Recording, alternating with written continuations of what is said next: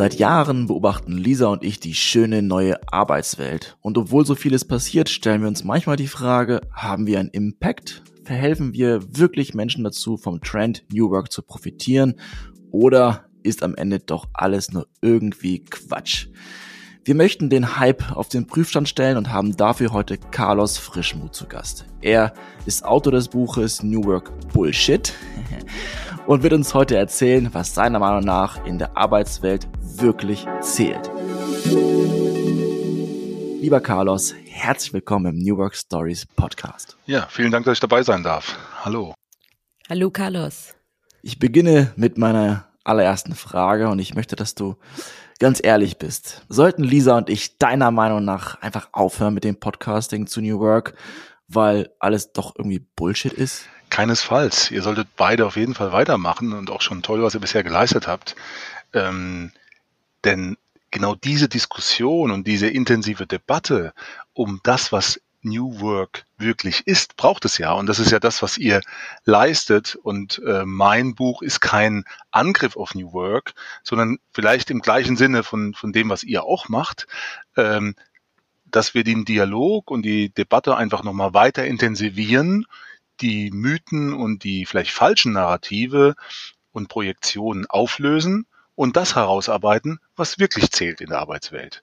Und das ist das, was ihr tut. Insofern, äh, ich glaube, wir sind da, kämpfen da gemeinsam an der, an der gleichen Stelle. Sehr gut. Das äh, haben wir auch, den Eindruck haben wir auch. Also, um nochmal auf dein, dein Buch mit dem äh, ja sehr provokativen Titel New Work Bullshit einzugehen. Äh, dein Buch ist ein Kompass und dieser Kompass hilft uns, Mythen, falsche Narrative und Wahrheiten ein bisschen besser zu unterscheiden. Was sind das denn für Mythen? Also in deinem Buch, ähm, du wendest ja auch sehr viele Praxisbeispiele an und äh, abgesehen von dem Narrativ New Work, um welche Mythen geht's hier zum Beispiel? Ich glaube, wir haben ganz viele Mythen, äh, die sich eher hinter diesen hinter Begriffen verbergen.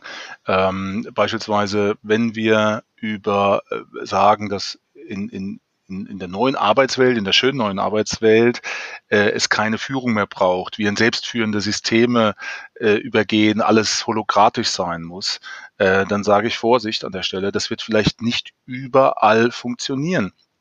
Das wird nicht in allen Organisationen funktionieren. Ähm, und äh, nehmen wir mal den öffentlichen Sektor, ähm, der wird sich verdammt schwer tun mit holokratischen Systemen.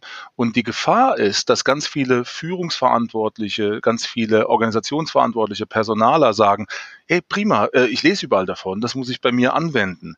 Aber es wird nicht gelingen. Die Mitarbeiter werden davon hören, die Mitarbeitenden werden davon hören und, und lesen auch darüber und sagen, hey, wann wird es bei uns denn eingeführt? Kommt es auch bei uns? Und es wird nicht kommen äh, in der Form, wie es vielleicht präsentiert wird, wie darüber gesprochen wird und äh, es wird nicht leistbar sein für viele Organisationsverantwortliche, also wird sich nicht für die Mitarbeitenden manifestieren und das sind Erwartungen, die da entstehen, die nicht gut genug gemanagt werden und Erwartungen, die nicht gut gemanagt werden, führen in der äh, menschlichen Psychologie zur Enttäuschung. Das ist eine universelle Wahrheit, universelles Prinzip, weil wir psychologische Wesen sind.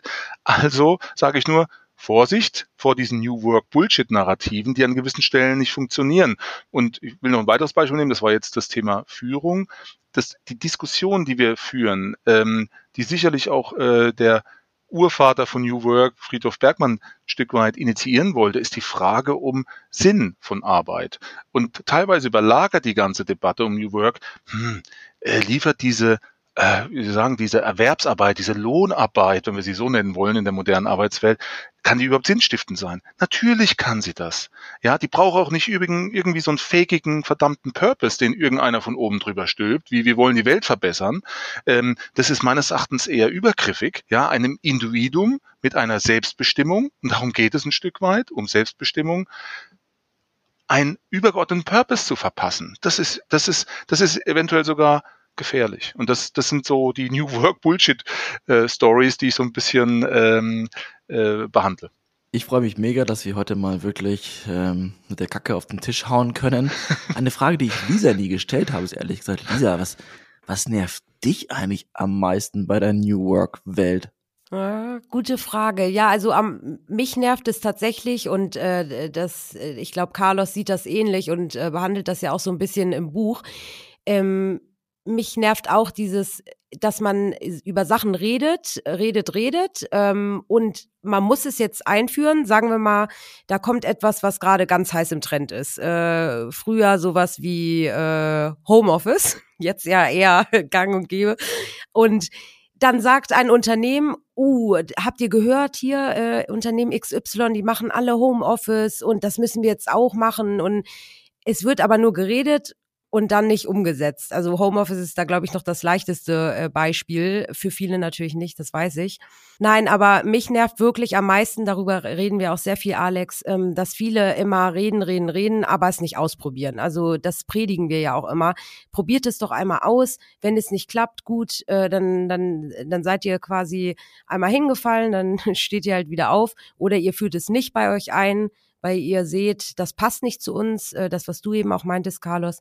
Aber mich äh, nerven ist übertrieben, aber ich finde es schade, dass sehr viel äh, über Methoden und Formate und so geredet wird, aber selbst nicht angewandt, weil man sich vielleicht nicht traut oder sich nicht verändern möchte. Ich würde kurz vielleicht reinspringen und zwar mit einer Checkfrage auch an euch oder vielleicht auch die, die zuhören, dass sie sich das sozusagen äh, mal die Frage stellen.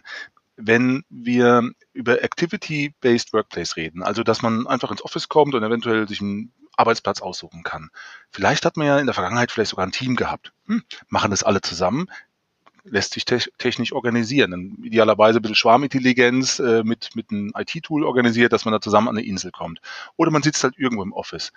Was ist aber mit den alten Arbeitsplätzen? Ich kenne viele Arbeitsplätze, die ausgeschmückt waren von Mitarbeitern. Ja, die müssen, da müssen ja nicht irgendwie die, die 30 Paar Schuhe unterm Tisch stehen oder die Mickey-Mäuse auf dem Tisch. Aber das war doch auch ein Stück weit das, was ich Jobheimat nenne. Vielleicht ist es nur ein Arbeitsplatz. Vielleicht ist es egal. Aber sorry, wenn ich am Ende mit Clean Desk Policy in Büros komme, wo überhaupt irgendwie nur jeder fünfte Platz besetzt ist, ich mein Team nicht mehr wiederfinde. Also wenn es nicht gut gemacht ist, ja, und nicht wirklich gut vorbereitet und auch den Menschen berücksichtigt, dann geht doch der Schuss nach hinten los. Wo ist denn noch dann Zusammenhalt? Habe ich doch noch Lust, in ein Büro zu kommen, wo ich nicht weiß, habe ich heute die, die Meerseite oder die Gartenseite, sage ich mal. Ja, und äh, schönen Ausblick, aber keiner ist da. Sorry, ich weiß nicht, ob das die Arbeitswelt ist, die uns glücklich macht. Maybe, aber maybe not. Ja, und gleichzeitig haben wir irgendwie ähm, äh, Coworking Spaces, wo es genau darum geht, zusammenzukommen. Und da merken wir doch, das sind doch teilweise Geschichten, die widersprüchlich sind. Lösen wir diese Widersprüche auf oder lassen wir den, in Anführungszeichen, wieder New Work Bullshit stehen, der eigentlich falsch verstandene neue Arbeitswelt ist. Weil neue Arbeitswelt entsteht seit Jahrhunderten immer wieder. Ja, ich weiß nicht, wenn wir die Weber gefragt hätten nach den Weberaufständen, was für die neue Arbeit ist, oder die Leute, die bei Ford äh, zu angefangen haben, an den äh, Produktionsbändern zu arbeiten, das war auch schon neue Arbeit. Sie erneuert sich immer wieder und wir müssen sagen, was ist eigentlich das, was wir wollen, was wirklich dem Menschen dient die, die Debatte müssen wir wirklich führen. Ich weiß nicht, wie ihr seht, aber da ist viel Fake auch dabei, ja, und auch Irreführung. Auf jeden Fall. Äh, was mich persönlich stört oder fast schon nervt, ist, dass ich persönlich verdorben bin. Also es ist wirklich so, ich bin so gewöhnt, flexibel zu arbeiten, an Themen zu arbeiten, wo ich einen Sinn dahinter sehe und, und, und, dass ich gar nicht zurück in einen normalen äh, 9-to-5-Job im Beamtentum. Es würde mir einfach schwerfallen. Ich glaube wirklich, ich wäre dann der schlechteste Mitarbeiter der Welt. Und das ist schlimm, weil ich dermaßen verwöhnt bin, ehrlich gesagt. Ja, ich weiß genau, was du meinst. Also das ist ja auch mit den Jahren so gekommen. Es ist ja auch schön, wenn man eine gewisse Flexibilität erreicht hat. Ähm, ich glaube, das ist ja so das, was sich die meisten einfach wirklich wünschen. Das sieht man ja in, in jeder Umfrage, in jeder Studie. Da ist Flexibilität äh, ganz oben äh, in der Liste. Aber was, was mich auch so wundert, ich meine, wir sprechen seit zwei Jahren in unserem Podcast mit so viel verschiedenen Leuten, die in irgendeiner Art und Weise die Arbeitswelt äh, verändern, die Sachen vorantreiben, die Sachen ausprobieren. Und da denke ich mir, die, es gibt sie. Es gibt die Leute, die wirklich irgendwie, ja, Buddha bei die Fische und anpacken. Aber Carlos, was, was ich mich frage, Weißt du, wie es dazu gekommen ist? Weil du, du setzt dich in deinem Buch ja auch sehr kritisch äh, mit diesem Prinzip äh, New Work auseinander und ähm, betrachtest da auch so ein bisschen, wie die, sag ich mal, äh, Wirtschaft mit diesem Trend umgeht. Aber wie ist es dazu gekommen, dass dieses Narrativ ähm, so zu einem modischen Trend wurde und alle teilweise, wenn sie es hören, vor allem auch äh, außerhalb der Bubble oder innerhalb sowieso auch, so sagen, ah, New Work, ich kann es nicht mehr hören. Weil eigentlich, es ist ja schön, darüber zu reden, eine moderne Arbeitswelt zu schaffen, aber oftmals ist es wirklich dieser Begriff, äh, ich kann es nicht mehr hören, das ist New Work, das ist doch alles nur Gelaber. Wie ist es dazu gekommen? Ja, du stellst, stellst eine ganz wichtige Frage und du hast, äh, ich pflichte dir bei, es gibt ganz viele Pioniere, die das, die die Themen äh, vorangetrieben haben und auch weiter vorantreiben oder wie es auch Frederic Laloux in seinem Buch auch beschrieben hat. Ähm, Vorsicht, ne, weil du eben gerade, äh, du hast es dann nochmal korrigiert, finde ich ganz gut, weil wir, es ist New Work ist für mich kein Prinzip sondern es ist in der Tat mehr oder weniger narrativ, es ist eine Themenwolke. Und ich glaube, da haben wir schon einen Teil äh, eines Bullshit-Faktors drin oder Bullshit-Alarms, wie ich es im, im, in meinem Buch nenne.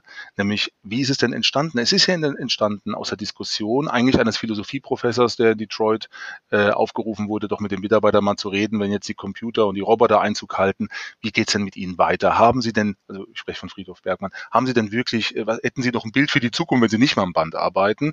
Und er stellt fest, es gibt wohl ein Mangel an Begierde. Ja, was ja, was, was ja schon erstmal ein bisschen äh, romantisch klingt, aber in dem Fall auf, auf Job bezogen.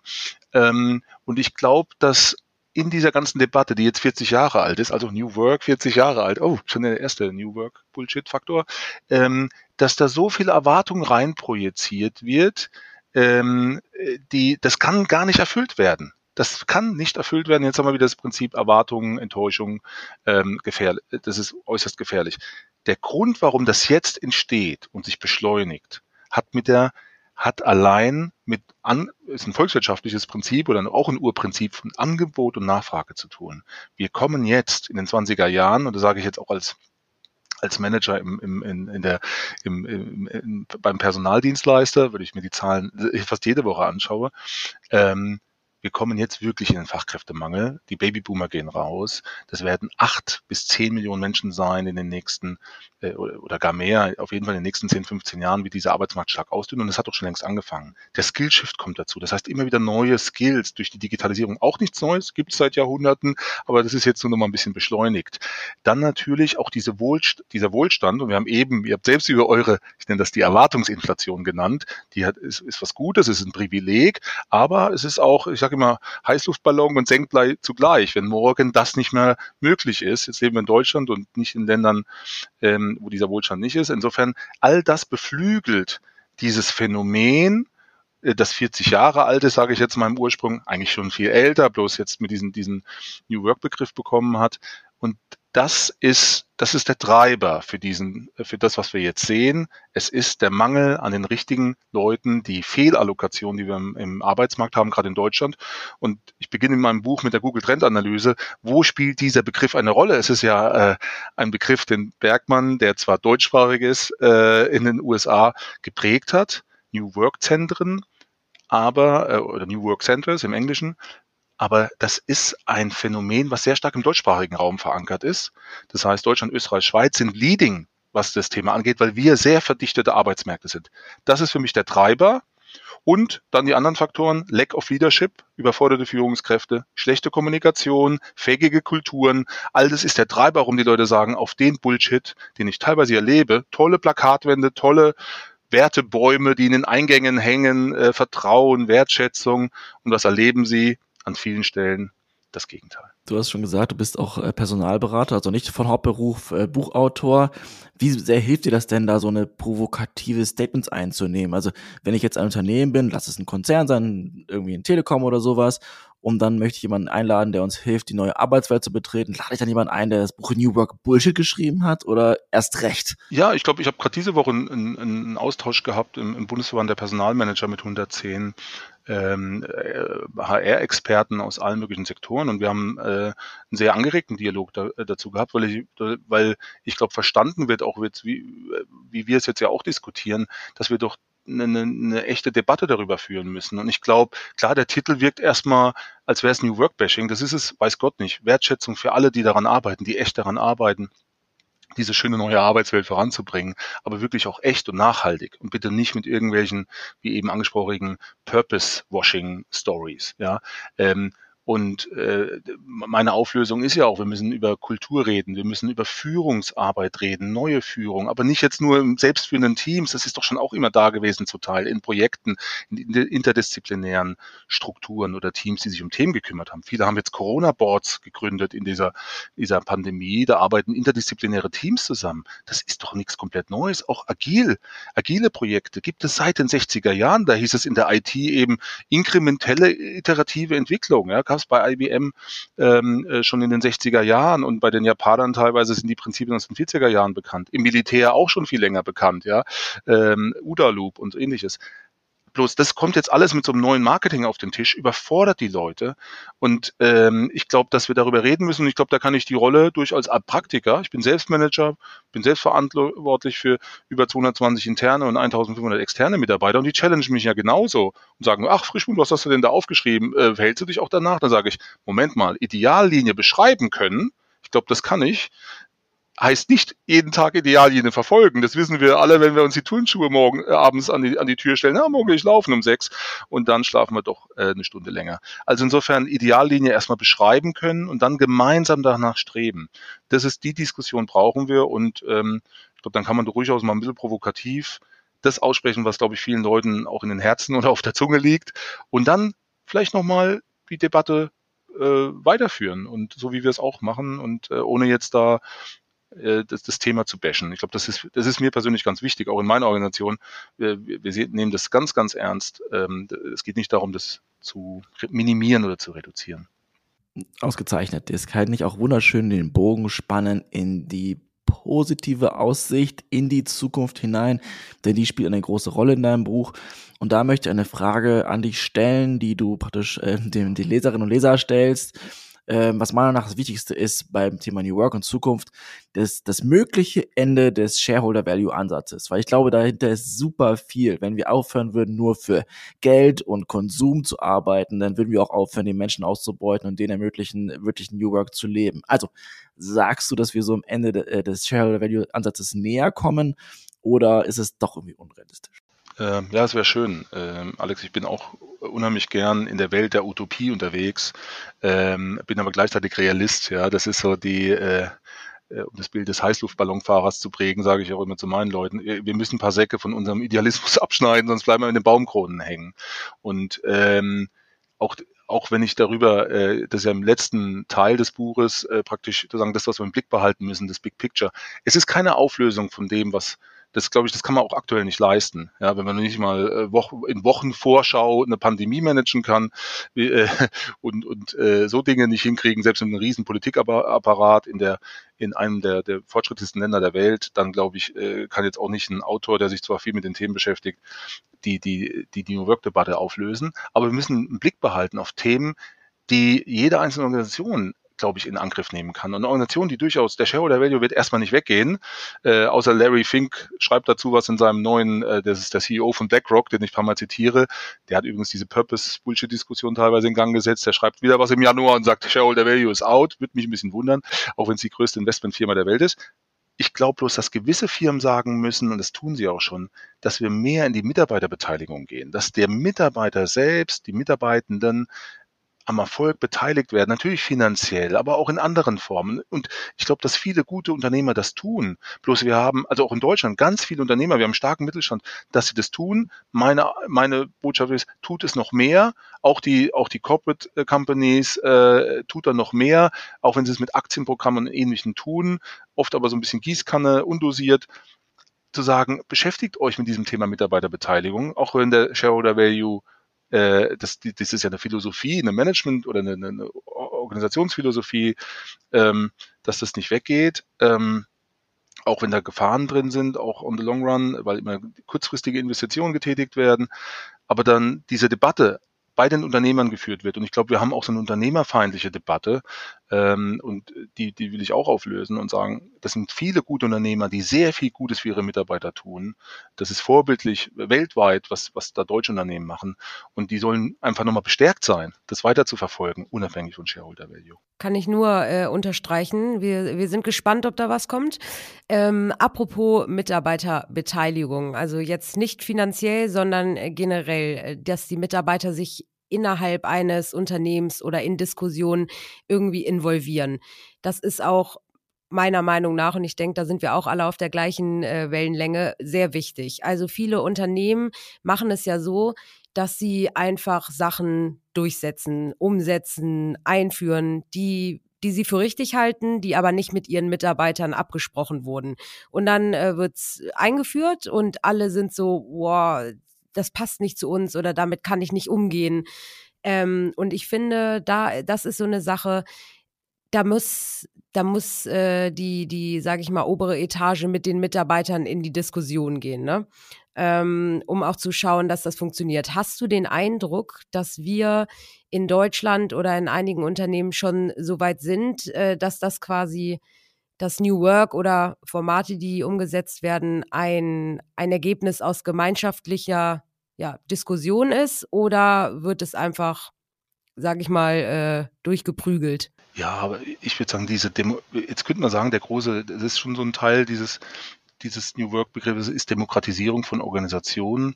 Ich glaube, äh, das, das findet schon statt in natürlich reifen, sehr reifen Organisationen, aber es wird immer Themen geben, die müssen in einem gewissen Kreis entschieden werden, von Experten auch behandelt, vorbewertet äh, werden und dann muss es eben Entscheidungsgremien geben, weil die auch die äh, Entscheidung, die die Verantwortung dafür tragen, äh, wenn es äh, paar tausend Mitarbeiter sind, zehntausende Mitarbeiter, hunderttausende Mitarbeiter sind, dass die Entscheidung gut evaluiert werden. Ich glaube gar nicht, dass es immer nur um die Entscheidung geht, äh, sondern äh, also die Entscheidung selbst, sondern um die Kommunikation von gewissen Dingen. Dinge sind, wie sie sind manchmal. Und wir können auch jetzt in der Corona-Geschichte, äh, ohne das überzubewerten, ganz viele Dinge sind am Anfang noch ganz gut kommuniziert worden. Äh, denkt einmal an die Antritts- äh, oder die, die Rede noch von Merkel im März 2020, die war gut, die hat einen mitgenommen. Und später wurde ganz viel Bullshit-Kommunikation über die Leute geschüttet und das Misstrauen ist entstanden. Und das passiert in ganz vielen Organisationen genauso. Also gar nicht zu, äh, immer zu sagen, was sind eigentlich Dinge, wie sind sie entschieden worden, sondern sie einfach auch besser zu kommunizieren, ähm, mitarbeitergerecht. Wir haben unterschiedlichste Reifegrade in vielen Organisationen, unterschiedlichste auch, auch einfach Themengebiete. Äh, manche können sich mehr dann mit den Entscheidungen auseinandersetzen, andere sagen, nee, gut trefft eine Entscheidung, ich vertraue euch, es hat auch viel mit Vertrauen zu tun. Aber es muss einfach verdammt nochmal besser kommuniziert werden. Wir sind, äh, ihr kennt vielleicht diese Aussage von, von Peter Trucker, irgendwie so, wir, wir, wir are underled and overmanaged. Und wir, ich sage jetzt, das klingt jetzt grob, aber das ist jetzt so, um dem Anglizismus zu folgen, wir are undercommunicated. Also wir sind äh, Kommunikation ist teilweise mies, ja. Und, ähm, und, und, insofern gute Entscheidungen treffen, die aber auch kommunizieren. Ich glaube, da kann man die Mitarbeiter mitnehmen. Und übrigens in ganz vielen Organisationen finden ja Mitarbeiterbefragungssysteme statt, ich sage auch immer, ach, die werden angewendet und dann wird aber gar nicht berichtet, was die Ergebnisse sind und welche Actions daraus sind. Dann sage ich, Leute, dann lasst es doch sein mit euren verdammten Befragungen. Das könnt ihr euch in die Haare schmieren. Also macht es, wenn ihr was wissen wollt. Ich habe auch ein paar Systeme in meinem Buch äh, besprochen und sage, es ist gut, wenn ihr es macht.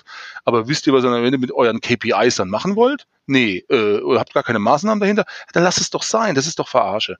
Und insofern, ähm, ich glaube schon, dass man die Mitarbeiter mit einbeziehen kann oder die Mitarbeitenden aber man muss auch gucken, was man, was man damit wirklich macht. Ich möchte diese Gelegenheit nutzen, um dich was zu fragen, was ich nicht verstanden habe in deinem Buch. Ähm, und zwar zwei Lösungsansätze, die ich kaum aussprechen kann, ehrlich gesagt. Das eine ist Individualisierungsbewegung und das andere ist Mass Employerization. Ah, Hä? okay. Was zur ja? Hölle soll das sein?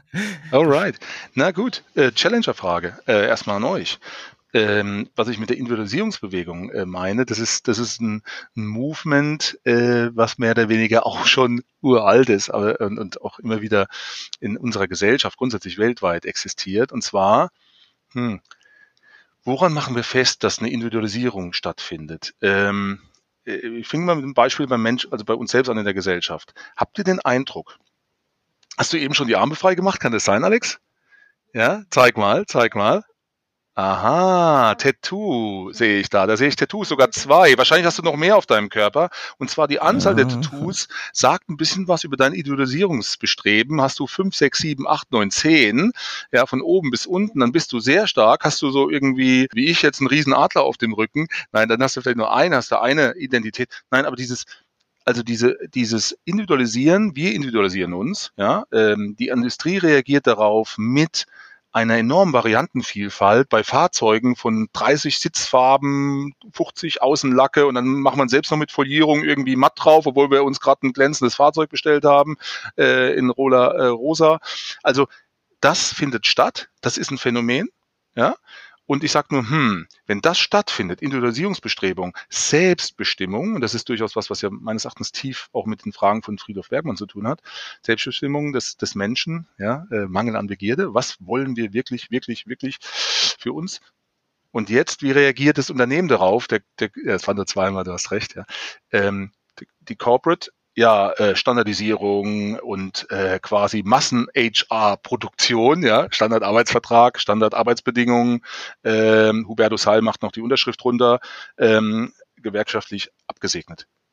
Dann sage ich, Mass Employerization heißt nur Mass Custom, ist das, was wir aus der Industrie Mass Customization nennen, in Variantenvielfalt für den, für, im Produkt führt aus meiner Sicht zu einer Variantenerwartung auf Mitarbeiterebene in der Organisation. Wir wollen als Individuen behandelt werden, obwohl wir vielleicht in einer SAP Hunderttausende sind, in einer BSF Hunderttausende sind oder Mittelständler um die Ecke in, ähm, in Berlin-Kreuzberg äh, vielleicht 50 Mitarbeiter sind und sagen, wir wollen als Individuen wahrgenommen werden. Und ich glaube, darauf müssen Organisationen reagieren, wie sie es schaffen, unter diesem enormen Standardisierungsdruck, ja, was ja auch durch IT-Systeme vorgegeben wird und ähnliches, den Menschen als Individuum in der Organisation zu behandeln. Und wenn wir diese, das ist natürlich eine gewisse Illusion, ja, weil das zu erreichen ist mega hart, aber die Firmen, die das schaffen, die Unternehmen, die danach streben, werden sehr zufriedene Mitarbeiter haben. Und die Führungskräfte müssen darauf reagieren. Und das meine ich. Individualisierungsbestrebung, trifft Mass Employerization als eine mögliche Antwort. Passt das für dich? Ist das eine einigermaßen eine Herleitung? Es passt wundervoll, wenn du mir auch sagen kannst, welches Unternehmen das vielleicht schon schafft, weil wir sind ein Stories-Podcast. Wir möchten Geschichten erzählen von Menschen, von Unternehmen, die entsprechend vorbildlich unterwegs sind. Und sind das jetzt die Unternehmen wie SAP und BASF, wo du sagst, die schaffen diese Mass Employerization? Oder gibt es noch andere Unternehmen, wo du sagst, die kriegen das richtig gut hin? Äh, Hunderte von Unternehmen. Ich will keine Namen nennen, äh, weil ich sie gar nicht nennen darf oder könnte. Äh, das wäre auch unseriös. Aber schaut mal links und rechts. Und zwar in ganz vielen Familienbetrieben. Ja, das kann beim Schlosser um die Ecke sein, das kann im Mittelstand sein, das kann in einer gemeinsam gegründeten Firma sein, wo das, das Gründungsselbstverständnis ist. Und das ist das Vorbild. Diese Vorbilder im Kleinen natürlich viel leichter zu realisieren, wo jeder weiß, dass der Mitarbeiter, der vielleicht eine chronische Krankheit hat, nur vier Stunden am Tag arbeiten kann. Das ist doch sehr, und dass es der Arbeits, dem Arbeitsvertrag entspricht und dass es eventuell die Arbeitsbedingungen auch so gestaltet werden, dass er das, dass der Mitarbeiter das tun kann. Und wenn das der große Corporate Laden auch hinbekommt, dann hat er es geschafft. Und wer das schafft und als echte Story, nicht als Fake Story, als Employer Brand nach außen zu tragen, der ist meines Erachtens Vorbild. Das ist ein Leuchtturm und diese Leuchttürme braucht es. Ich glaube, es braucht nicht diese, diese Firmen äh, zu nennen. Ähm, ich glaube, dass wir hingucken müssen im Umfeld, dass wir diese Firmen haben. Ähm, das, davon bin ich fest überzeugt und dass sich die großen Unternehmen, die natürlich viel größere Herausforderungen haben, sich die zum Vorbild nehmen müssen und sagen müssen, wie kriegen wir das hin? Das ist praktisch eine Art, ich nenne das ein kulturelles Zielbild das braucht es, für, also natürlich ein organisatorisches Zielbild und davon ein kulturelles Zielbild, aus dem sich sehr viel ableiten lässt. Ah, ich weiß, du bist nicht ganz zufrieden mit der Antwort, ja. Doch, doch, ich, ich, ich nehme es so an. Äh, was soll ich sagen? Bullshit-Alarm. ja, sehr witzig in deinem Buch immer die, die Bullshit, äh, der Bullshit-Alarm, genau. Was ich sagen wollte ist, wir, wir kommen jetzt schon zum Schluss der Podcast-Folge, aber ich möchte das gerne äh, beenden, indem ich was aus deinem Buch tatsächlich vorwegnehme. Da gibt es noch genug zu tun, was man hier lesen kann, äh, was du dafür schreibst. Aber ich finde es schön, diese Folge positiv zu beenden und ich glaube, das ist ja auch ein wichtiges Anliegen. Also kommen wir zu Panther Pantarei, Pantarei. Alles fließt. Alles ist im Fluss, alles fließt, genau. Was fließt hier genau? die Arbeitswelt fließt, genauso wie die Gesellschaft fließt und das seit, das seit äh, Jahrhunderten, seit Jahrtausenden und neue Arbeit, neue äh, entsteht immer, ist immer entstanden ja, ähm, und die wird auch jetzt entstehen und wir müssen uns, glaube ich, auch gar nicht so aufregen und total verrückt machen bei dem Thema, sondern einfach äh, so Gespräche führen, wie wir sie jetzt führen. Und dann kann man durchaus mal ein bisschen augenzwingernd äh, sich, äh, sich äh, vielleicht auch mal den, den, den Ellenbogen ein bisschen in die Rippen rammen, völlig in Ordnung, um einfach die Diskussion unhysterisch, ohne Hype. Also viel, wir sind teilweise hysterisch unterwegs. Natürlich sind ein paar Themen aufzulösen und ein paar Dynamiken sind auch ordentlich unterwegs, gar keine Frage. Die Pandemie war der Brandbeschleuniger äh, oder äh, auf jeden Fall. Aber alles ist im Fluss und äh, wir haben spannende Zeiten, trotzdem in so einer Wohlstandsgesellschaft, wie wir sie jetzt haben, ähm, ganz viele Möglichkeiten, viel zu gestalten. Und äh, das sollten wir in Anführungszeichen unaufgeregt tun, aber auch ernsthaft an den Themen arbeiten, weil viele Themen sind klar Viele Challenges sind klar, aber viele Lösungsansätze sind auch vorhanden. Die muss aber jede Organisation für sich auf ihrem Reifegrad mit ihren, mit ihrer Spielaufstellung, mit ihren Leuten angehen und das meine ich damit, ja. Perfekt. Vielen Dank. Ich, ne, ich nehme mit, Lisa und ich sollen den Podcast weitermachen. Es ist in Ordnung, das zu diskutieren. Es ist auch okay, mal Dinge anzusprechen, die nicht perfekt funktionieren. Sehr gut. Ich bin erleichtert. Auf jeden Fall. You're doing a great job. Vielen Dank dafür. Ähm, ich empfehle das Buch New York Bullshit, um sich damit auseinanderzusetzen. Ansonsten äh, wünsche ich euch ein schönes Wochenende und heute ist eigentlich Bergfest beim Ausländer Sendung. Also bleibt dabei. Ciao, Carlos. Vielen Dank. Herzlichen Dank. Herzlichen Dank für die Anleitung, ihr zwei. Danke.